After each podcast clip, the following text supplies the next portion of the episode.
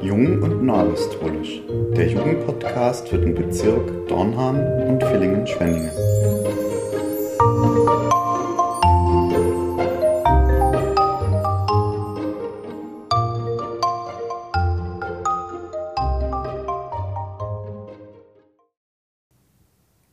Ja, hallo Steffen. Ähm, danke, dass du dir Zeit genommen hast. Ähm, ich habe dir ja zur Vorbereitung ein Stichwort gegeben, Grippenmoment. Darüber möchte ich mich mit dir unterhalten. Sag doch erstmal kurz äh, was über dich. Hallo Robert, vielen Dank für die Einladung und danke für euren Podcast. Wirklich eine tolle Sache, die ihr da macht. Ähm, Steffen heiße ich, Steffen Schanz, komme aus Rottweil, bin Gemeindevorsteher dort seit 2011 44 Jahre alt, drei Jugendliche und fast jugendliche Kinder. Ja, Grippenmoment, ähm, das ist das Thema heute. Ähm, wie würdest du denn das Wort definieren? Was ist ein Grippenmoment für dich? Also ich denke an zwei Sachen eigentlich. Zum einen an das Reh im Wald, das zur Krippe kommt, zur Futterkrippe und einen Moment der Begegnung hat. Im schlimmsten Fall nur mit dem Futter aber im Normalfall wahrscheinlich mit Artgenossen und es dann satt wird. Und dann denke ich natürlich in der Vorbereitung auf Weihnachten auf den Moment, an den Moment der Geburt Jesu. Jesu liegt in der Krippe, im Stall und es gibt Begegnungen, zum Beispiel mit den drei Weisen aus dem Morgenland. Eine besondere Begegnung, die ganz viel verändert und das ist auch der Krippenmoment für mich. Also ich komme zu einer Begegnung, die ganz viel verändert. Und die Be eine Begegnung mit Gott, die ganz viel verändert. Machen wir es konkret. Ja, ja da sind wir eigentlich ganz, ganz äh, äh nah beieinander bei der Deutung. Also ich würde würd sagen, jetzt bei einer Deutung äh, von diesem Wort, Krippenmoment, würde ich sagen, ist Krippenmoment für mich, ähm, dass man Gott Gottes Nähe und Gegenwart ganz, ganz arg ähm, spüren darf, dass er anwesend ist. Das kann in dem Moment selbst sein und das kann aber auch äh, rückblickend sein, wenn man sich irgendwie nochmal Gedanken macht, äh, dass man dann eben spürt, äh, da war, war Gott da. Und ich halte solche Erlebnisse für wesentlich, äh, wenn man, dass man glauben darf. Wie meinst du das? Wesentlich. Ich glaube tatsächlich, dass äh, wenn man, wenn man äh, solche Krippenmomente nicht hatte oder irgendwann geschenkt bekommt von Gott, ähm, dass dann Glaube immer ähm, was Abstraktes ist, was vielleicht Großeltern erzählen. Ja, und dann denkt man sich vielleicht so als junger Mensch, wenn, wenn Großeltern erzählen, das und das da so rückblickend äh, äh, sehe ich, wie Gott mich durch mein Leben begleitet. Und als junger Mensch kann man da ja durchaus auch denken, ähm, Zufall. Ja, da hatte meine Großeltern hatten ziemlich viel Glück. Und ich glaube, äh, das ist meine Überzeugung, dass man das äh, dann, also ich glaube, wenn, wenn, wenn die Großeltern erzählen, wie sie Gott da gespürt haben, dass das was ändert, und ich glaube, was aber dann wichtig ist als junger Mensch, dass man selber mal diese, diese Erfahrung äh, gemacht hat, dass man so, ein, so einen Krippenmoment äh, von, von Gott geschenkt bekommt. Ja, kann ich, kann ich nachvollziehen, absolut. Und äh, kriegt man den geschenkt? Gibt es den gratis? Gibt es den gratis? Ich glaube tatsächlich, ähm, so einen Krippenmoment äh, kann man nicht erwarten und nicht verlangen. Also es, ich glaube, dass es, wenn man ihn dann erlebt, ist es ein Geschenk. Aber ich glaube, äh, man kann dafür auch, auch was tun. Also ähm, Augen und Ohren offen halten zum Beispiel. Wie ja, siehst du das? Ja, ähnlich. Also ich denke wieder an das Reh im Wald. Das muss ja irgendwo hingehen. In der Regel wohnt es ja nicht an der Krippe. Das wohnt irgendwo im Gestrüpp und muss sich hinbewegen. Und bei den Weißen im Morgenland war es ja noch krasser. Die haben irgendwie eine göttliche Begegnung gehabt, in welcher Form auch immer, der sie inspiriert und neugierig macht. Und dann mussten sie los. Dann mussten sie marschieren und sie haben noch Geschenke eingepackt und sie haben sich navigieren lassen von, von dem Stern und wussten eigentlich gar nicht, wie der Krippenmoment aussehen wird. Aber die haben was davor gemacht. Das finde ich irgendwie ganz spannend und vielleicht auch für uns. Also wenn wir uns jetzt den Krippenmoment wünschen, dass wir uns fragen, wie macht mich denn Gott neugierig? Oder was kann ich konkret unternehmen, um so einen Krippenmoment vorzubereiten? Oder was investiere ich? Nehme ich vielleicht was, gebe ich vielleicht was ab? Myrrhe, Weihrauch oder sowas. Was auch immer das heute sein könnte.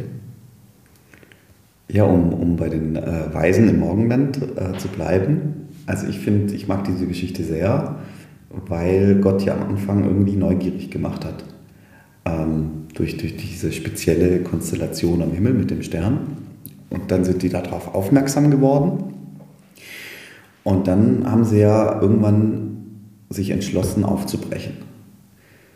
Und wussten ja eigentlich gar nicht, wohin geht's, wie lang geht's. Und haben sich äh, ähm, fallen gelassen, haben sich da vertrauensvoll eben aufgemacht, dem Stern hinterher.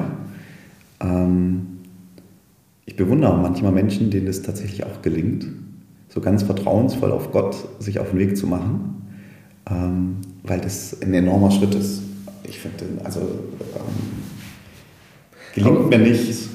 wie, wie, geht es? Wie geht es eigentlich? Also beim Reh im Wald ist es der Hunger, oder? Da brummelt der Magen und er sagt, okay, ich muss jetzt irgendwo hin und ich habe von einem gehört äh, oder ich habe es gerochen oder selber gesehen, da gibt es was. Aber wie, wie passiert das bei uns? Bei den Menschen, die du jetzt gerade ansprichst, die ähm, quasi Gott folgen auf der Suche nach einem Krippenmoment, wie kommen die dazu?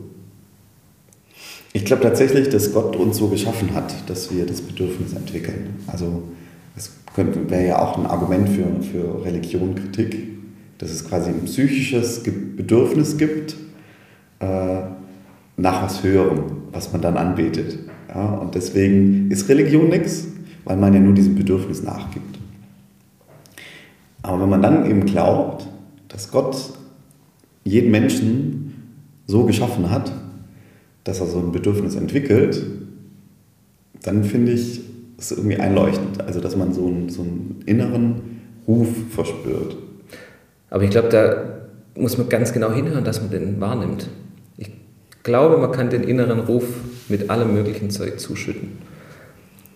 Und wenn man einen Krippenmoment erleben will, dann muss man mal vielleicht aufräumen auch so ein bisschen und überlegen, was, was mache ich eigentlich so, mit was beschäftige ich mich so, höre ich den Ruf überhaupt?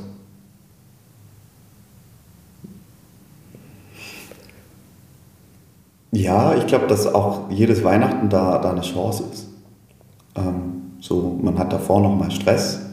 Äh, in der, in der, in der Schule, man hat Klausuren und im Studium. Aber das ist tatsächlich so eine Zeit, wo wir Menschen ja äh, vier Wochen davor mit dem Adventskranz anfangen. Das heißt, das ist ja eigentlich das einzige kirchliche Fest, wo man sich so äußerlich sichtbar auch, auch darauf vorbereitet. Und wo man dann eben an Weihnachten zusammen ist äh, und, und Weihnachten feiert. ich glaube, dass das jedes Jahr äh, eine Chance ist, ähm, sich, sich da nochmal bewusst zu machen und da Augen und, und Ohren offen zu halten. Ja, absolut. Und die besinnliche Adventszeit vielleicht doch tatsächlich mal besinnlich zu begehen.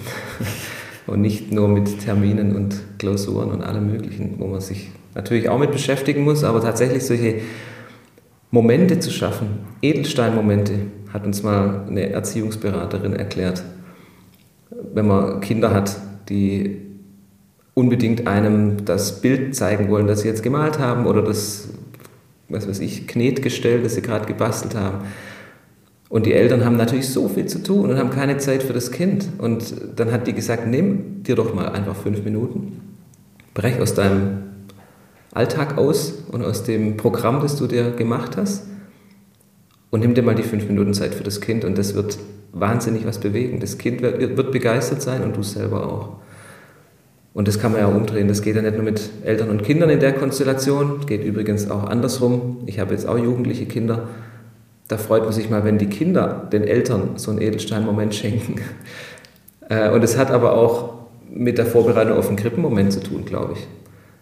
Dass man sagt, ich gehe jetzt einfach mal raus aus meinem aus meinem Hamsterrad und nehme mir mal ein paar Minuten und frage mich, höre ich diese innere Stimme, macht mich Gott neugierig, will ich diesen Krippenmoment? Und dann mache ich mich auf den Weg und, und kann ihn finden. Ja, ich glaube, das ist, ist, ist eine Möglichkeit, sich äh, Gott, Gott so einen Krippenmoment zu, zu, zu erleben, dass man was dafür tut.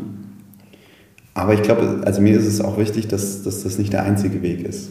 Ähm, dass man quasi immer aktiv, weil dann kann man ja auch immer sagen, ne, selbst schuld. Äh, hast, hast halt noch nie so richtig äh, mal auf Gottes Stimme gehört, sondern es gibt, gibt auch ein, ein, ein anderer Weg, so ein Grip-Moment. Also wenn ich da jetzt an, an das Gleichnis denke, ähm, vom, vom Schatz im Acker und vom Perlenkaufmann. Der Perlenkaufmann, der sich jetzt, wie wir jetzt es gerade auch aufgezeigt haben, aufgemacht hat einen Krippenmoment gesucht hat und dann diese Perle gefunden hat und diese Perle erkannt hat und dann alles aufgegeben hat für diese eine Perle. Und eben der, ähm, der Bauer, der sein Feld im Alltag pflügt und dann auf einen Schatz trifft und auch diesen Schatz erkennt und dann alles aufgibt. Und ich glaube, dass es, dass es äh, beides gibt. Das ja. ist so dieses, dieser Aufbruch, der sich lohnt aus meiner Sicht, also aus meiner Erfahrung, aber dass es auch einfach ähm, so im Alltag manchmal Momente gibt, wo man über Gott stolpert. Ja, und das wünsche ich auch wirklich jedem Einzelnen, das Erlebnis. Und das Evangelium zeugt ja auch von solchen Erlebnissen. Dass Jesus einfach plötzlich zum Beispiel der Witwe begegnet ist, die ihren Sohn aus Nein getragen hat. Die hat nicht damit gerechnet und die hat sich auch nicht darauf vorbereitet. Ähm, und das, das ist, glaube ich, ein ganz, ganz besonders tolles Erlebnis, wenn man auf so einen Schatz zufällig stößt. Wenn man einem Mensch begegnet, vielleicht in der Schule, vielleicht im Studium, im Freundeskreis, in der Familie, der für einen in dem Moment so ein Engel ist. Und wo man tatsächlich durch einen anderen Mensch, mit einem anderen Mensch so einen Krippenmoment erlebt. Aber die andere Variante der Vorbereitung möchte ich trotzdem ähm, für mich persönlich irgendwie im Hinterkopf behalten, dass ich da aktiv bin und das vielleicht sogar schon provoziere. ich sage jetzt, erzwinge ich den Krippenmoment fast schon. ja, ich wünsche das auch unseren Hörern und Hörerinnen, dass sie so einen Krippenmoment äh, haben können. Und vor allem was draus machen danach. Ich habe kürzlich mal gehört, wenn man Mist auf dem Haufen liegen lässt, dann stinkt's und dann vergammelt er irgendwann. Wenn man ihn aber verteilt, dann ist es ein hervorragender Dumm. Also wenn man, wenn man jetzt einen Krippenmoment erlebt hat, weiß ich, das Beispiel, das hinkt natürlich so ein bisschen, ja, aber wenn man einen Krippenmoment erlebt hat, dann ist es eigentlich die Pflicht, fast schon, das weiterzutragen, das zu verteilen, dass es noch mehr Krippenmomente gibt und so ein Schneeballsystem entsteht.